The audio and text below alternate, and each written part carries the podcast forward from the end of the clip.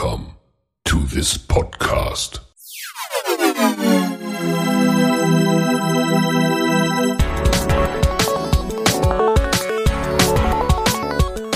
Water Polo Expert Talk. Get the insights.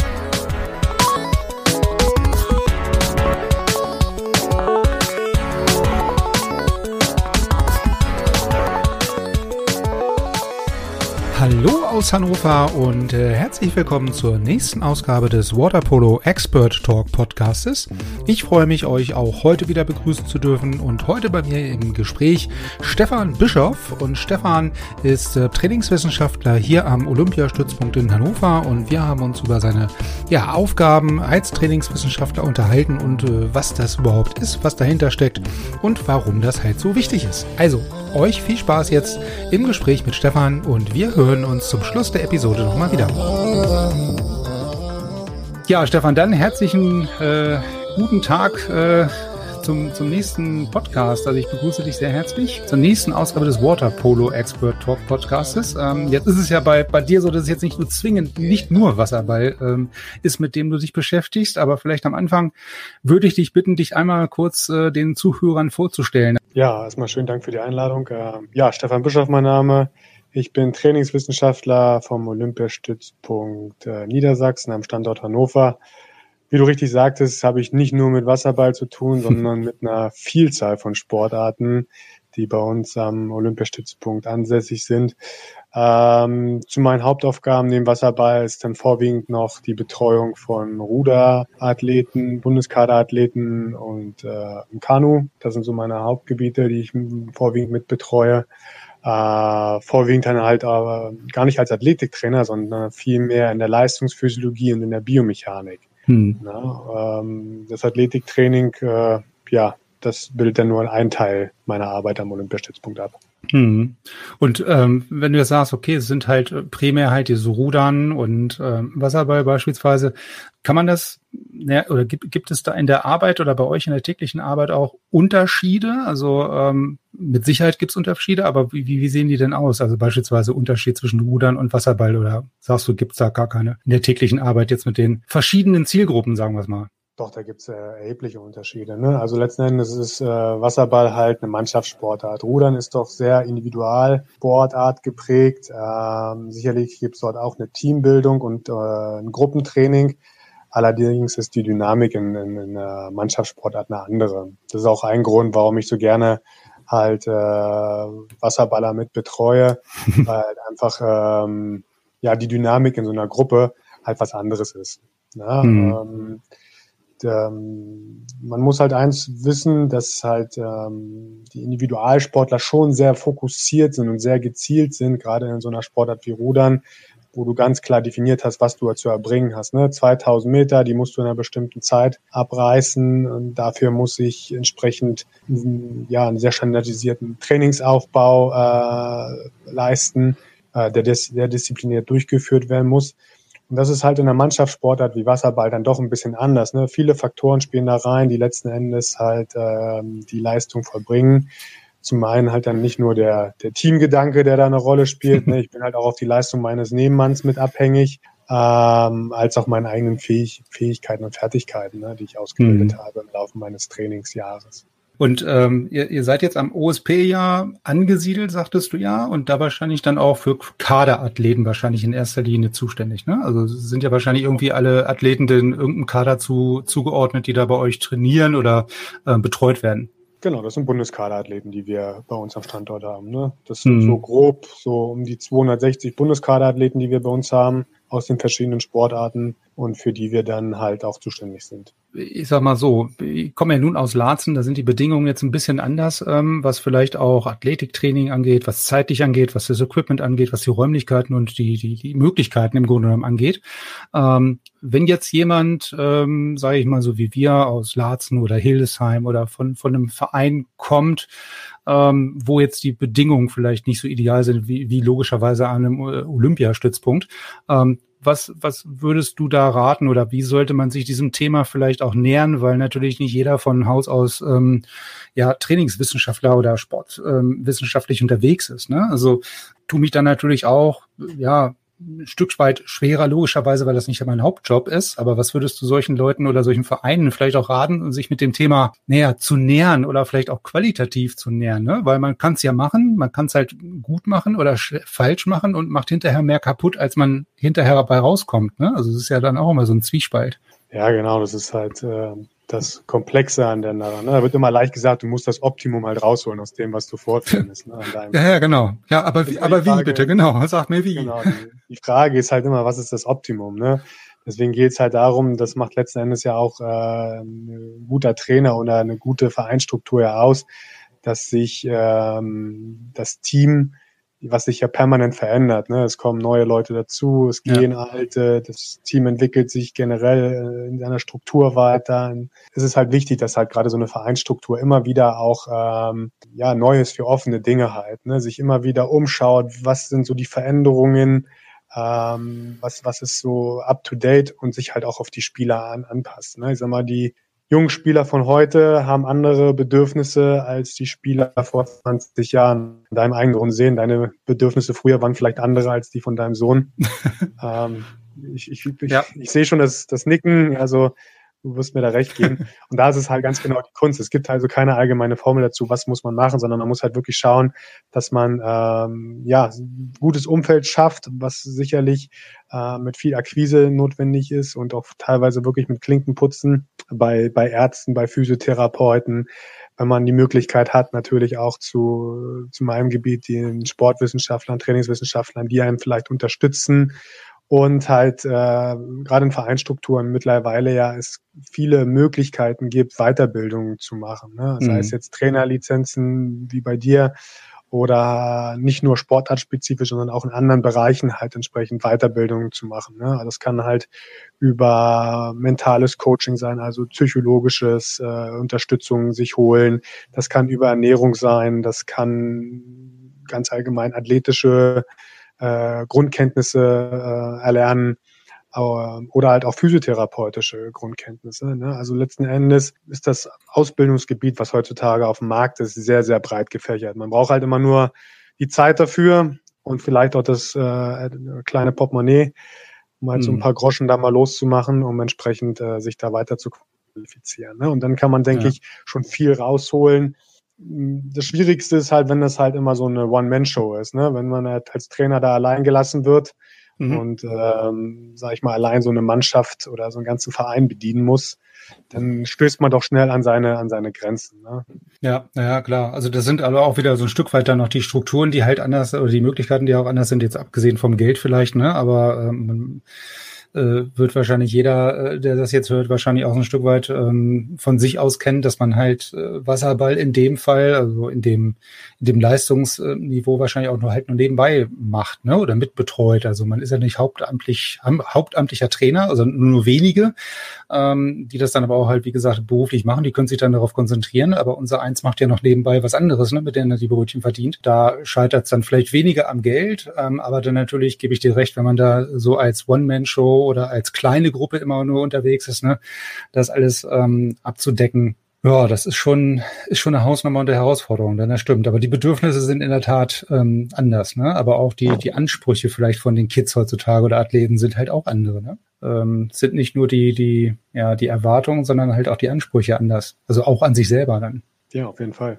Und sind ja. halt auch immer individuell, ne? Jedes Kind ist anders, sind immer andere Voraussetzungen da, mit denen man äh, arbeiten muss und als Trainer halt auch zurechtkommen muss. Ja. Und ähm, ja, wie gesagt, es gibt bestimmt halt auch viele Möglichkeiten heutzutage über die sozialen Netzwerke oder modernen Medien, äh, sich äh, Fortbildungen und so weiter herauszufiltern oder sich äh, Wissen anzueignen. Sicherlich kann man da dann auch irgendwann mal versuchen, über die Verbände was zu machen, die dann halt, sag ich mal, den Vereinen äh, Plattformen bereitstellen, wo Wissen vorgefiltert wird und den Trainern oder den Akteuren in den Vereinen halt äh, ja bereitgestellt wird. Ne? Hm. Aber grundsätzlich äh, würdest du schon sagen, okay, es macht auf jeden Fall Sinn, sich für gewisse, ja, ich nenne es jetzt mal Bereiche, dann wirklich auch dann die nötige Expertise oder die, die diesen nötigen Skill dann irgendwie zu holen. Ne? Also egal jetzt ob für Trainingswissenschaften, für Athletiktraining, für Ernährung, für Psychologie beispielsweise oder was auch immer. Ne? Also ähm, das kann man ja nicht alle selber abdecken. Ne? Also deswegen. Nee, auf jeden Fall. Also es macht halt Sinn, sich da Expertise zu holen und vor allen Dingen ist es ja auch so, dass es wissen, haben wir alle selber schon mal erfahren, es ist oftmals äh, äh, ja, einschneidender für den Athleten oder für uns persönlich selber ja auch, wenn wir von anderen Leuten ja auch nochmal vielleicht äh, eine Meinung hören, die sich dann meistens ja mit der der Trainermeinung doch sehr ähnelt. Ja.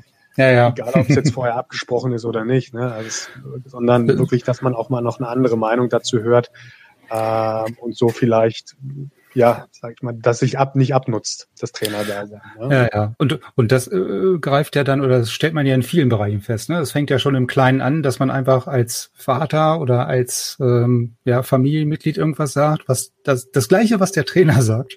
Bloß wenn der das dann sagt, ne, dann sagt es halt der Trainer. Also es sagt dann nicht der Vater. das ist dann so eine Konstellation, die mir sehr bekannt vorkommt das muss dann halt anders sagen, obwohl was anderes, oder das gleiche bei rauskommt sozusagen, hoffentlich. Also es kommt was anderes bei raus, aber es wird dasselbe gesagt. Zum Thema Athletiktraining vielleicht gerade nochmal. Also man hat ja oft die Diskussion, wann fängt man beispielsweise mit Athletiktraining an? Also viele äh, setzen ja Athletiktraining dann auch mit Krafttraining irgendwie gleich, was ja schon mal nicht der Fall ist. Und dann gibt es ja halt verschiedene Argumentationen dafür und dagegen. Da würde mich jetzt mal deine, deine professionelle Meinung vielleicht dazu interessieren. Also äh, ich kann da jetzt nicht so viel Schlimmes dran finden, wenn man jetzt beispielsweise mit einer U14 oder vielleicht auch schon früher einfach Bewegungsabläufe, damit sie dann schon drin sind für später, wenn man das vielleicht mal dann weitertreibt, schon mal drin zu haben oder zu etablieren. Wie siehst du das? Also ich kann dir da nur beipflichten. Letzten Endes ist es wichtig, dass man Athletiktraining nicht gleich mit Krafttraining gleichsetzt. Ne? Das ist erstmal so die, ja. die, der erste wichtige Punkt, den man äh, festhalten muss. Ähm, oftmals wird das Ganze halt nur aufs Krafttraining reduziert, was halt sehr schade ist und auch der, genau. der, der, Kompetenz desjenigen, der oder der meisten Athletiktrainer halt auch gar nicht entspricht, sondern unsere Expertise ja. ist ja, ist ja viel weitläufiger und tiefgreifender. Äh, du kannst so früh wie möglich mit Athletiktraining anfangen. Ne? Also die beste Beispiele ist ja so Kinderton. Ich meine, das ist nichts anderes als Athletiktraining. Wir versuchen den Athleten Bewegungskompetenz äh, zu vermitteln, Bewegungsqualität herzustellen oder abzusichern. Und das setzt sich von den jüngsten äh, Entwicklungsjahren äh, bis hin ins hohe Alter eigentlich fort. Ne? Also mhm. ich sag mal, selbst die, selbst die Reha-Schulung, wenn man irgendwann mal alt und gebrechlich vielleicht wird, ähm, hat letztendlich geht es darum, Bewegungsqualität und äh, Bewegungs, äh, ja, das Bewegungsvermögen letztendlich optimal zu gestalten ne? und da mhm. nicht nachzulassen, sondern das weiterzuentwickeln oder wiederherzustellen. Und das kannst du von, von jung bis alt immer durchziehen. Und das ist halt Athletiktraining, ne? dass da natürlich halt äh, Kraftkomponenten drinne sind, das Krafttraining das implementiert. Das ist dann äh, ein kleiner Teil davon. Ja. ja, vor allen Dingen die, die Voraussetzungen oder die Begebenheiten, äh, sei es körperlich oder wie auch immer, sind ja auch jedes Mal unterschiedlich. Ne? Also ich sag mal, wenn ich das jetzt eins zu eins vergleiche, beispielsweise mit den Leuten, die am OSP rumlaufen und die vielleicht bei einem anderen Verein wie äh, Lazen, Waspo, was auch immer äh, rumlaufen, ähm, da sind ja die körperlichen Voraussetzungen wahrscheinlich der, ich sag mal, Kinder oder Jugendlichen auch ganz anders, ne? weil das Niveau halt ein ganz anderes ist und der Fokus ein anderer ist. Ne? Also am OSP ist es ja unter Umständen sowieso automatisch gleich irgendwie leistungsorientiert, was es ja bei uns jetzt in erster Linie erstmal gar nicht ist. Deswegen sind halt auch die Voraussetzungen ganz anders. Deswegen ist halt natürlich auch die, die mögliche Trainingsintensität, Umfänge, was auch immer, gänzlich unterschiedlich. Ja, genau. Also man kann es halt komplett nicht verallgemeinern. Ne? Also wir haben auch Leute letzten Endes, die eine, schon eine Vorgeschichte haben. Ne? Die kommen vielleicht vom Handball, die sind vorher vielleicht auch nur Schwimmer gewesen, haben dann irgendwie einen Ball in die Finger gekriegt und sind da rüber zum Wasserball gekommen. Wie das halt so ist, die Geschichte halt. Ja. Und was diese Kinder dann halt an schon an, an, an Bewegungen kennengelernt haben, spiegelt sich dann halt auch noch Athletiktraining wieder. Ne? Da gibt's dann äh, wenn man das so sagen möchte, Höhen und Tiefen, was man denn da so sieht. ne? äh, äh, ein sieht so aus, bei den anderen so, aber man muss halt letzten Endes äh, sich auf jeden individuell einstellen. Und äh, es heißt nicht, dass einer, der vielleicht am Land nicht optimal, äh, sage ich mal, gute athletische Voraussetzungen hat, nicht im Wasser deswegen trotzdem ein guter Wasserballer sein kann. Ne? Also mhm. das hat meine Erfahrung gezeigt, dass äh, gute Athleten an Land nicht unbedingt gleich auch gute Wasserballer sein müssen und umgekehrt. Ja, das mhm. ist auch das Entscheidende. Da muss man aber, sich halt auch von trennen und dann muss man halt auch entsprechend da ein gewisses Feingefühl für entwickeln. Ja, aber gibt es denn, also es entspricht so ziemlich meiner ähm, Wahrnehmung, sage ich jetzt mal, ne, dass äh, heutzutage die ja, wie soll ich sagen, die Bewegungsfähigkeit, das Be Bewegungsvermögen ähm, sehr, sehr nachgelassen hat, sage ich es jetzt mal neutral eventuell. Deckt sich das auch irgendwie mit deinen oder mit euren Erfahrungen über die letzten Jahre? Ja, weil, also ich kann mir jetzt nicht vorstellen, was so schwer daran ist, irgendwie auf einem Bein zu stehen oder auch mal auf dem anderen oder mal nach vorne und nach hinten mich zu lehnen wenn man das heutzutage Kindern sagt oder dann mal sagt, stell dich mal auf einem Bein oder hüpf mal, dann liegen die, liegt jeder zweite irgendwie auf der Nase. Also das kann man also subjektiv absolut so bestätigen und da die Studienlage gibt es halt auch her, dass dort einfach wirklich äh, das Bewegungslernen gerade in den frühen Jahren halt doch äh, abgenommen hat und mhm. die Qualität der Bewegungen äh, auf einem Niveau ist, was, was, was früher rein subjektiv halt auch einfach höher anzusiedeln war. Ne? Mhm. Ähm, wie du beschreibst, dieses einfache auf einem Bein stehen, das können viele nicht. Ähm, das ist halt auch dieses, diese ganz einfache kreuzkoordinativen Geschichten, da wird es schon oft schwierig. Ne? Und ähm, ja, genau, das, äh, da setzt halt auch Athletiktraining an. Ne? Wir versuchen halt Bewegungen zu vermitteln, vielseitig, vielschichtig, ähm, so dass halt auch Bewegungslernen im Wasser halt äh, mhm. möglich ist. Ne? Und das, äh, was sich an Land halt widerspiegelt, muss sich halt auch im Wasser dann letztendlich widerspiegeln. Sag mal selber, du kannst es selber bestätigen, die Kinder heutzutage die sitzen halt einfach viel in der Schule, ne? Also gefühlt haben die Eltern, ja. sind die früher aus der äh, früher von der Arbeit wieder da, als die Kinder aus der Schule zurück. Ähm, das ist ein, echt ein Problem. Und wer viel sitzt, dann auch noch viel, was ich am Handy sitzt und die modernen Medien halt entsprechend äh, genießt, die kommen aus einer sitzenden Haltung nicht mehr raus. Das siehst du halt mhm. einfach. Ne? Und wenn du, wenn du denn die Kinder bewegen lässt, dann kannst du den Gefühl teilweise einfach noch einen Stuhl unter den Hintern stellen. die kommen aus ihrer sitzenden Haltung halt nicht mehr raus. Ne? Das ist ein ja. großes Problem. Und da sind wir halt immer dran, auch das wieder herauszuarbeiten, dass wir einfach wieder in die vernünftige Haltung kommen. Also wir machen Haltungsschulung jetzt, um es ganz, äh, ganz simpel zu nennen, mit vielen, dass wir wirklich äh, ja unserer modernen Gesellschaft da ein bisschen entgegenwirken können und die Kinder und Jugendlichen halt wieder befähigen, halt auch äh, vernünftig zu trainieren. Weil wir wollen halt nicht in diese Schonmuster rein trainieren. Das ist halt, das mhm. der fatalste Weg. Und wir müssen halt es schaffen, ja, eine gesunde Gesellschaft zu entwickeln. Und das gilt halt auch für den Leistungssport.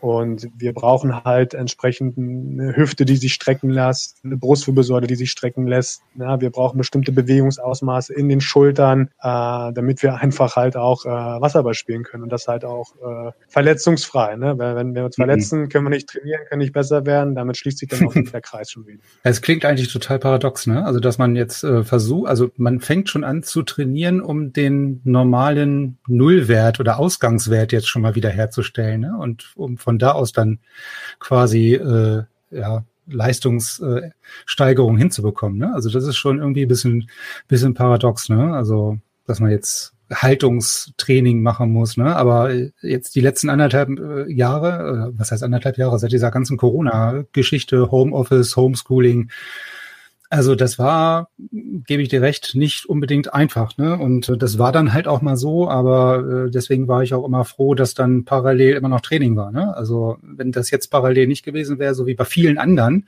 ähm, weswegen ich doppelt froh bin, dass das am OSP weitergegangen ist, ähm, äh, weiß ich, hätte ich da auch nicht so in Seelenruhe zugucken können, sage ich jetzt mal, ne, was das angeht. Ne? Und ähm, man kann es ja ein Stück weit auch gar nicht vermeiden. Ne? Schule logischerweise ist da, aber dann diese ganzen sozialen Medien und Handy und iPad, Gott sei Dank, nicht noch irgendwelche anderen Geschichten dabei. Aber wenn da das Training nicht parallel gewesen wäre, da wäre es hier zu Hause nicht mehr so ruhig abgegangen wahrscheinlich.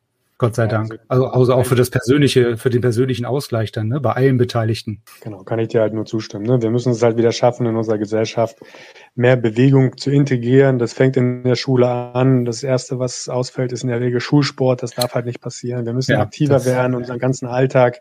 Äh, das gilt für die Kinder, das gilt aber auch für die Erwachsenen, die halt als Vorbild eigentlich äh, funktionieren müssen.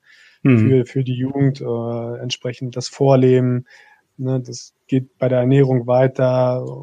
und äh, so muss man halt eine, eine gesunde Gesellschaft halt wieder schaffen. Und damit werden die Voraussetzungen halt auch andere sein, ähm, dass wir es schaffen, halt äh, gesunde Athleten äh, am mhm. USP zu haben und die entsprechend halt auch dann äh, ja zu richtigen Leistungssportlern weiterzuentwickeln.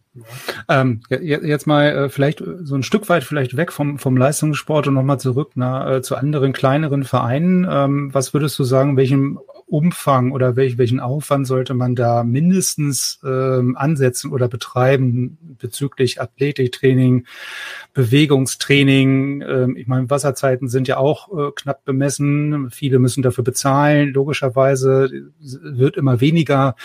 Logischerweise, ne, wie mit dem Sportunterricht wahrscheinlich ähnliches Phänomen. Ne? Es wird dann zuerst das Athletiktraining äh, gestrichen, weil ich das Wasser ja bezahlen muss. Ne? Und dann gehe ich halt lieber mehr ins Wasser und wärme mich nur kurz auf. Was würdest du sagen, welchen Umfang man da auf jeden Fall betreiben sollte? Oder ähm, gibt es da irgendwas, was du äh, anderen mit an die Hand geben kannst? Genau, also letzten Endes muss man sagen, es gibt immer kein Soll, es gibt immer halt nur ein, individuelles. Ne? Also letzten, mhm. man muss halt schauen, wie, wie kriege ich es im Verein organisiert. Wenn ich die Möglichkeiten habe, äh, am Beckenrand was zu machen und die Zeit habe, wo ich noch nicht mal ins Wasser muss, aber vielleicht in die Halle reinkomme oder ins Schwimmbad, ähm, kann ich entsprechend dort mein Athletiktraining mit jungen Gruppen organisieren. Ich kann das Training vorbereiten, aber halt auch die Nachbereitung ist oftmals wichtig. Also nicht, wenn der letzte Ball geworfen wurde, noch kurz die Tore raus und dann sagen alle auch schon Schafferkau. äh, so sollte es halt nicht laufen, sondern man muss halt das Training auch nachbereiten. Das ist ganz wichtig. Das gehört genauso dazu wie, wie, wie eine gute Vorbereitung. Und äh, ich kann den, ich kann den Athleten Hausaufgaben mit abgeben. Ne? Also Corona hat uns gezeigt, dass viel über über, über Video-Streaming-Dienste möglich ist, dass wir mhm. dort viel machen können, dass ich halt Kontakt halten kann zu meinen Athleten. Aber auch da ist dann halt sicherlich für die, für die Vereine dann der Punkt Zeit äh, wahrscheinlich der größte Knackpunkt. Wer, wer führt es durch, wer kontrolliert es? Und deswegen sind wir dann auch da wieder an dem Punkt, äh, man muss halt die Eltern ganz oft mit ins Boot holen. Die müssen halt interessiert sein, dass sich dann ihre Kinder weiterentwickeln. Ähm, wenn das einen leistungssportlichen Charakter hat, wird es halt ohne dem Ganzen dann halt auch nicht gehen, wenn sich die Kinder auf ein gewisses Niveau halt äh, begeben sollen. Mhm. Ja, das gehört dann genauso dazu, wie ich für die Schule lernen muss, muss ich dann halt auch für den Sport äh, auf einem gewissen Niveau halt was für tun. Ja, und äh, ich wollte gerade sagen, also dieses Thema ähm, Video oder Hausaufgaben oder auch über das Training hinweg irgendwie im Nachgang oder zwischendurch mal miteinander kommunizieren, das ist ja jetzt nichts, ähm, sag ich mal, was auf dem Wasserball oder auf das Wasserball technisch beschränkt ist. Ne? Also man kann ja auch mal irgendwelche anderen Hausaufgaben beispielsweise mitgeben, um vielleicht Kinder ähm, ja noch mal ein bisschen enger an den an den Wasserballsport in dem Fall ein bisschen ranzuführen ne? oder ein bisschen für mehr zu interessieren, weil das ist ja auch was, wo ich denke, äh, ähm, du, du gehst zwei, dreimal die Woche zum Training, äh, interessierst dich für Wasserball, spielst Wasserball, aber ähm, du kennst dich, also du in Anführungsstrichen, ähm, gar nicht so wirklich mit dem Sport aus oder ähm, wo kommt dieser Sport her oder was gibt es noch für Mannschaften, welche Spieler kennst du? Äh, keine Ahnung, also einfach mehr für den Sport äh, an sich, für die Sportart zu interessieren. Genau, den Eindruck habe ich leider auch bei den Jungen. Äh, die kennen eher jeden, jeden Fußballspieler aus jeder Liga, kennen die eher als äh, die Spieler der Nationalmannschaft aktuell. Ne? Ähm, und das ist halt auch äh, was, was, was sich ändern muss. Ne? Die Spieler müssen sich wirklich auseinandersetzen mit dieser Sportart. Ähm, das muss halt auch eingefordert werden, so ein bisschen halt mhm. von den Trainern. Ne? Also wenn der ja. Trainer natürlich dann auch immer nur fragt, na, hast du gestern das Spiel gesehen im Fußball, dann wird's halt, äh, wird das Interesse natürlich auch in die falsche Richtung gelenkt. Ne? Das ist, ja. muss halt immer, darf halt nicht nur auf die Kinder abgewählt sein, sondern ich als, als derjenige, der dann diese Gruppe betreue, muss halt dann entsprechend auch das äh, vorleben und halt auch zeigen, ähm, dass ich ja für den Sport halt brenne. Ne? Und so mhm. wird sich das dann halt auch abfärben. Ne? Ja, das ist dann wieder diese Vorbildfunktion, die ich vorhin erwähnte. Ne? Also Vorbildfunktion im, im vielerlei Hinsicht sozusagen. Aber das ist ja auch was, vielleicht, wenn Corona was Positives hatte, nämlich dann das, dass man halt leichter auch an solche Inhalte rankommt. Ne? Also äh, früher hat man kaum irgendwo Wasserball gefunden. Also als ich angefangen habe mit Wasserball, gab es halt Wasserball tatsächlich noch auf dem dritten deutschen Fernsehen.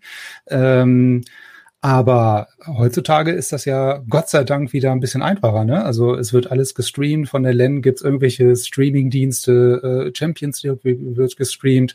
In Hannover hat man es vor Ort. Also was Besseres kann einem ja eigentlich gar nicht gar nicht passieren. Ne? Also den Vorteil hat jetzt die letzten hat das letzte Jahr vielleicht gehabt, dass viele halt auch ähm, ja in Richtung Online und jeder ist so ein bisschen auch für die Vermarktung des Sports zuständig. Nicht nur für den Wasserball, sondern allgemein ja, kann ich nur, kann ich auch nur begrüßen, diese Entwicklung, dass halt wirklich diese Streaming-Dienste halt genutzt werden, um den Sport halt äh, ja, zu verbreiten, in die, in die Fläche zu bringen. Ähm, aber man muss es halt trotzdem schaffen, halt die, die, die Leute zu erreichen, die halt mit diesem Sport noch gar keine Berührung haben, ne? Weil letztendlich mhm. suchen nach diesen Streaming-Diensten ja auch nur diejenigen, die ihn kennen. Äh, die, die, die, ihn kennen, genau, und die halt auch von dieser Sportart schon mal gehört haben. Ne? Und wenn du halt nicht irgendwie mal ja. präsent bist, ähm, dann, dann wird das halt auch schwierig. Deswegen ist es jetzt auch aktuell gerade äh, gut, dass wir halt in, in Gegenden sind, nicht gerade Hannover, Berlin, sondern jetzt zum Beispiel jetzt mit der Nationalmannschaft hier in Iserlohn, wo einfach dann äh, dieser Sport einfach mal in einem Freibad gespielt wird, wo die Leute zugucken können und dann erstmal gucken, oh, das ist Wasserball. Ja, genau, das ist Wasserball. Ja. So, so, so, so könnte es in echt aussehen, ja. Oder so sieht es in echt aus. So ist es, genau, ja. Ja, ja aber das ist ja, äh, müsste man eigentlich viel öfter machen. Ne? Ich meine, ich glaube, vor ein paar Jahren gab es mal diesen Nordsee-Cup oder irgendwie sowas, als die Nordsee, glaube ich, noch Sponsor der Nationalmannschaft war.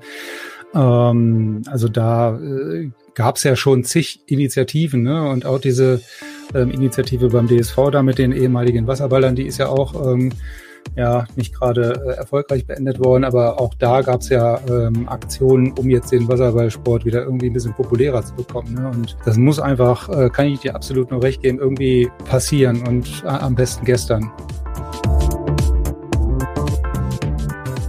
Ja, das war sie auch schon, die aktuelle Episode des Podcastes. Ja, nächste Woche geht's weiter in Teil Nummer zwei mit Stefan Bischoff. Bis zur nächsten Episode natürlich auch heute nochmal der Hinweis, bitte teilt natürlich auch diese Episode und alle anderen Episoden mit eurem Netzwerk und äh, werdet auf der Webseite www.schulzekopf.de äh, Podcast Buddy. Für einen kleinen Betrag im Monat äh, werdet ihr aktiver Teil der Supporter des Podcastes. Ich freue mich auf euch.